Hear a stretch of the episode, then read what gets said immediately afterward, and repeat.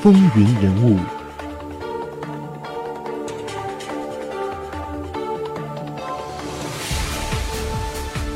欢迎继续收听《风云人物》，我是华丽。继续来看小布什他在两任任期当中的一些政绩。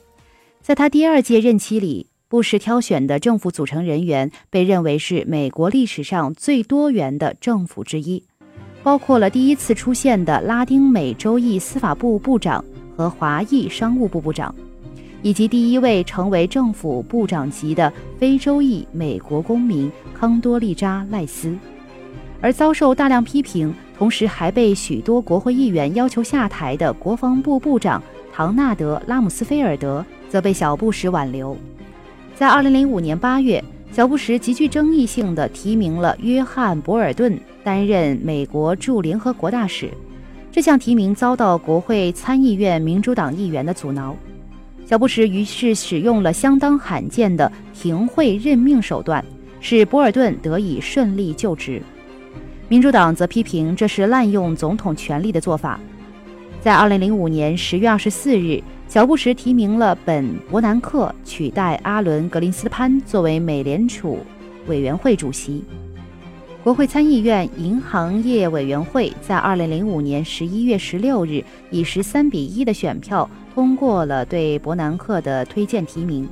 并且在二零零六年一月三十一日通过国会参议院的正式批准。伯南克在二零零六年二月一日就职。在二零零六年十一月国会中期选举失败之后，小布什辞退了国防部部长唐纳德拉姆斯菲尔德。提名中央情报局局长罗伯特·盖茨替代之。罗伯特·盖茨在十二月六日获得国会参议院的通过，并且在十二月十八日正式就任。在小布什在任的时候，国内政策方面，教育方面，自从担任德克萨斯州长开始，他一直强调要增加公立学校对于教学成果负起的责任。在担任总统之后，他便开始积极筹措一项名为“有教无类”的教育法。这项法律以监督学校的教学水平为目标，统计学生的学业表现，并且替那些在教育水平较低学校就读的学生家庭提供更多元的教育选择，并且对于低收入学校提供更多的联邦政府补贴。“有教无类”法案引发了争议，一直持续。批评者认为。布什并没有对这项法律提供足够的资金，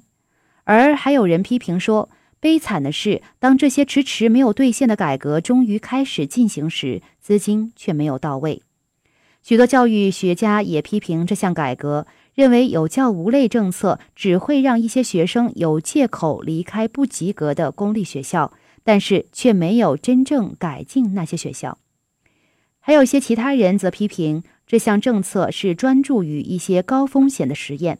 并认为其造成的后果是相当负面的。布什在第一任期里增加了对国家科学基金会和国家卫生研究院的财政援助，并且开办了一些用以增强美国高中学生科学和数学学科能力的活动。不过，对于国家卫生研究院的财政援助，由于2004年和2005年的通货膨胀而无法维持，不得不在2006年扣减了其中一部分预算。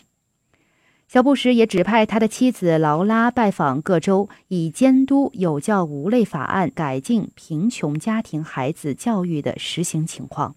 而在社会保障方面，布什提倡对于社会保障机制进行逐步的撤销管理。并主张将社会保障私有化，以提供人们更多元的选择。共和党在2004年通过了医疗保险法，将更多处方药药品划入医疗保险计划的保险范围，并且创建了健康储蓄账户的制度，使人们可以选择省下医疗保险的一部分资金，以投资在其他更为重要的方面。而在移民政策方面，2006年。小布什逐渐开始强调移民改革和移民政策的重要性。除了处理共和党和保守派希望稳定边境安全的声浪之外，小布什也要求国会建立一个暂时就业旅客计划，允许超过一千二百万的非法移民保住合法的居住身份。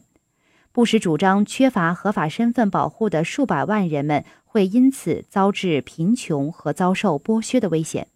而急需移民劳动者的雇主也因此会失去许多雇佣机会。在二零零六年的五月十五日，小布什还提议一个称为“身份验证”的在线系统，使雇主能够轻易地证实新员工的就业资格，并向所有外国劳动者。发放身份验证卡片，同时增加对于违反移民法的雇主的惩罚。小布什要求国会提供更多的资金，以增强边境的安全，并且部署了六千名国民警卫队到美国墨西哥边境，以阻止更多非法移民的渗透。在经济方面，通货膨胀在小布什时期一直保持在每年约百分之二到百分之三的历史最低纪录。二零零一年的经济衰退以及物价下跌，甚至引发了对通货紧缩的顾虑。在布什任内，失业率于二零零三年六月曾经达到了百分之六点二的高峰，但是后来又降到了百分之四点四。尽管在二零零一年三月和二零零一年十一月之间曾经经历了一场经济的衰退，美国经济保持相当茁壮的增长。美国股市的许多表现达到了历史的最高纪录，而国内生产总值也维持稳健的增长。在小布什第一届任内，他向国会提出了数次主要的减税提案。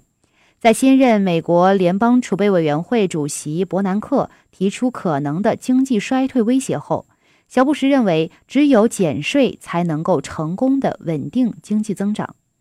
尽管遭到许多人的反对。但是在拉拢了几位国会参议院议员的支持后，小布什仍然成功的于2001年通过了高达三十五万亿美元的减税案，成为历史上规模最大的减税之一。这些减税政策降低了几乎所有纳税人的税项，包括针对最低的纳税级别阶层的减税，增加儿童的扣抵税额，削减遗产税。并且减少婚姻带来的税率负担。布什主张不必要的政府经费应该归还至纳税人手上，认为减税能够促进经济增长，并且创造就业机会。联邦政府的开支在布什任内增加了百分之二十六，减税以及之前二零零一年的经济衰退，加上国防和国内政策的开支增加，使得小布什任内。财政预算赤字上涨到了历史记录，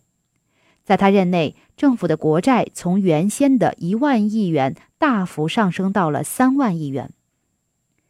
小布什通常支持自由贸易的政策和法律，但偶尔也会支持贸易保护主义的政策。总统府在二零零二年三月向进口美国的钢铁以及来自加拿大的针叶树木材实施额外的关税。使得布什遭受保守派支持者的批评。不过，这些关税在被世界贸易组织判定非法后便取消了。在2005年8月2日，小布什也与加勒比海国家签署了自由贸易协定。协定中指明将设立类似北美洲自由贸易协定的自由贸易区。2005年的8月。卡特里娜飓风成为了美国历史上最为惨重的自然灾害之一。卡特里娜飓风是历史记录上第三大的登陆飓风，第六大的大西洋飓风。卡特里娜飓风横扫了墨西哥湾沿岸地区的北部，尤其重创了新奥尔良市。早在卡特里娜飓风中心于八月二十九号登陆前。小布什曾经于八月二十七号到二十八号相继宣布沿岸各州进入紧急状态。在飓风登陆后，小布什也动员了周边的国民警卫队和海岸警卫队，以救出受困于新奥尔良市的六万名居民。不过，地方政府和联邦政府在救灾进度上都遭到了众多的批评。小布什之前对于联邦紧急应变中心的人事指派遭受到了两党的批评，一些人也批评联邦政府在救灾上的进度迟缓是由于伊拉克战争的庞大开支造成的。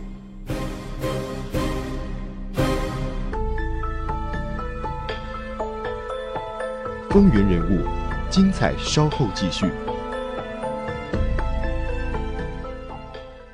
请登录喜马拉雅 FM 搜索“风云人物”，收听录音或给我们留言。